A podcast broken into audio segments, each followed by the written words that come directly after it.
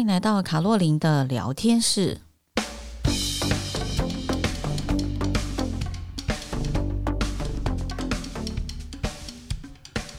各位亲爱的朋友，大家好，我是周玉平老师，很高兴在空中跟大家相见啊。今天我想要来跟大家讲一下，就是跟我们所有地球人都有相关的，跟气候变迁有相关的一个会议，也就是二零二三年十一月三十号到十二月十二号，在阿拉伯联合大公国的杜拜所举办的联合国气候变迁大会。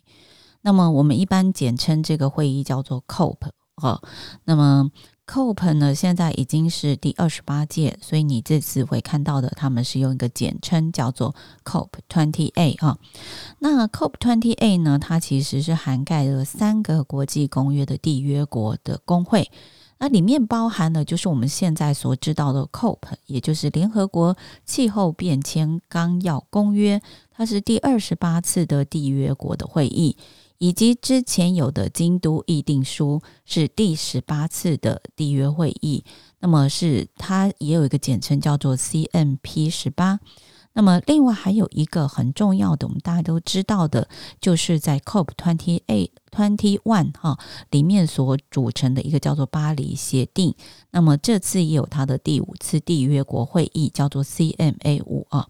那么这一次的 COP28 的主要的目标呢，是要加速转向可再生的能源，改变气候融资运作的方式，以及人民跟自然置于气候行动的核心。那么希望呢，就是 COP 它这个会议呢，能够成为一个有包容性的这个。这个会议哈，那么这一次的会议其实呢，最令人感到就是很重视的，就是他在会议当中呢，就是首次写明什么呢？写明就是要转型脱离化石燃料。那这里面来讲呢，就是这是对大家来讲是十分震撼的，因为你在杜拜举办嘛，那么杜拜呢，他们就是整个中东很多都是产油国，所以他们。呃，基本上我很担心，就是说他们会呃反对这个这个转型脱离。那么最后呢，呃，在这个决议就是在最后一天，呃，他们因为最后就是因为这个一直没有决议，所以最后一天就决议在承诺就是要转型脱离所有的化石燃料啊。那么，转型脱离所有的化石燃料呢？它英文是 transition away from all fossil 呃 fuels fuels 哈。那之前呢，在 COP twenty seven 的时候呢，它其实是想要逐步减少化石燃料啊，但是并没有成功啊。那这一次呢，就是更 aggressive 一点，就是转型脱离。所有的化石燃料，并且可能把之前没有提到的石油跟天然气都写在里面哦，这个是蛮不容易的，我觉得啊，所以这个是很大进展，但是呢，也必须要去看说最后我们的整个呃进展呃有没有真的是这样子做，因为每次都在讲这个 COP 会议呢，可是事实上。呃，进展的部分来讲还是有限呐，啊，那这一次的话呢，原则上是我知道的话是一百九十八个国家来参加，据说是超过七万人去参加这个活动啊。那当然，他当然也有很大的一个呃一些的决议哈，呃。举例来讲呢，其实它在嗯这个 action 上面来讲，就是我们有一些呃 climate finance，就是气候资金的部分。那么他们各国的承诺的金额就是到六点八个 billion 啊，就是六十八亿的美元哈，呃六十八亿的美元。那么另外就是他们的 finance 的部分呢，就是财务的部分呢，要到这个 action plan，就是希望能够。这个储存到一个六六十一点八 billion 的美元，就是六百一十八亿的美元哦。那这个大概就是他们有很多很多呃的承诺在这个上面哦。那我想这个呃大家也都要特别的注意啊。那巴黎协定呃也是一个非常重要的一个协定哦。为什么巴黎协定很重要呢？因为这个巴黎协定呢，是在呃呃二零一五年的十二月十二号，是 COP twenty one 的这个这个协定里面所举办的哈。那在这里面来讲，它主要的目标就是以工业革命前的水平为基准，那要将全球的平均升温控制在摄氏两度以上，并且是以摄氏一点五度为上限哦。所以我们在 review 这个 COP 的时候，会以这个巴黎协定为一个很重要的基石，所以你就会因为以巴黎协定的基石里面，它就会有全球盘点出来，那么。呃，全球盘点呢，它叫做 Global 呃 Stocks Stocktake 啊，那么它就讲说以二零一九年为基础哈，那么在二零三零年以前要减少百分之四十三的排排放量啊，那么另外呢，就是就是节碳的部分要到二零三五二零五零要减。减少这个排放量到百分之六十跟百分之八十四，才有能够把这个地球的升温的温度哈，就是维持在呃我们要的一点五度以内。那大家就是各个国家，因为这样子就会有很多的行动啊，就会有很多行动，所以呃他们会提出来的就是呃碳排大国就有提出来一些近零碳排时程，像我们就是提出二零五零。零碳排嘛，哦，那另外再来就是在中间，就是有在 COP twenty seven 有提出来，就是有气候正义基金啊。那另外再就是也有使用再生能源的一些规定啊。那所以这个是在巴黎协定很重要一个部分，所以他在呃之后就会以这些去做一些 review，就是在 review 呃也就做一些全球的盘点啊。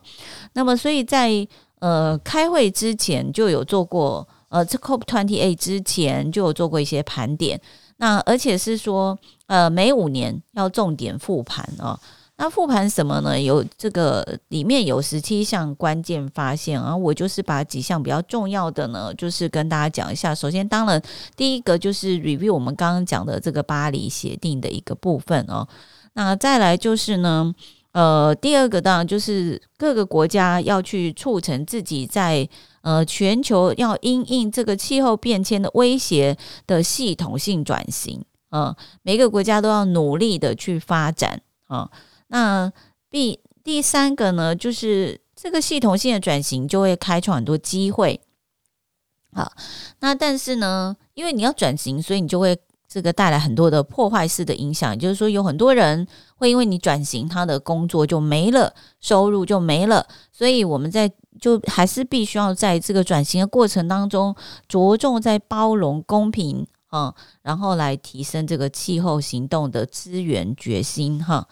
那另外再来就是呢，嗯，全球的碳碳排放哦，没有跟上这个巴黎协定，就是两趴之内的一个目标，所以呢，呃，就是大家必须要继续的努力。嗯，要雄心来承诺，我们大家就是要把全球升温的幅度控制在工业革命前的一点五度。嗯，这个是希望的。那么再来呢，就是呃，各个国家呃要有雄心壮志来去减碳。嗯，减碳呢，所以就是呃，我们是以二零一九年为基础。那所以在减碳呢，就是在二零三零年要减减少排放百分之四十三，那二零五零年要全面的净零碳排啊，这个是目标这样子。那在这个现在到二零五零年中间，还有一个二零三五年是要减碳百分之六十，所以这几个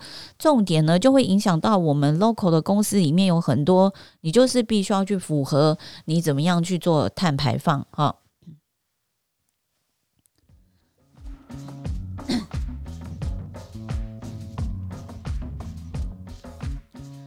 好。那再来就是呢，就是为了要因应这个碳排放的部分呢，所以所有的我们刚刚不是讲要系统转型吗？所以我们就是要去逐步的淘汰没有使用碳捕捉技术的化石燃料哦。那另外呢，就是要停止森林的砍伐，减少二氧化碳以外的气体排放。嗯，那再来呢，就是呃，要用不同情境来打造公平转型。嗯。那另外当然就是经济多元的发展啊，经济多元的发展，嗯、来因应这个环境变迁啊。那另外再来就是我们要呃因应这个因为气候威胁啊，这个气候的变迁已经威胁到很多的国家地区，所以要急去强化气候适应的行动啊。譬如说，你的海平面上升或者气候气温温度增加，那就很多人会受到影响啊，哈。所以要去保障那些没有能力因应气候变迁，然后受到灾害重建的人们啊。那再来就是呢，呃，希望就是大家要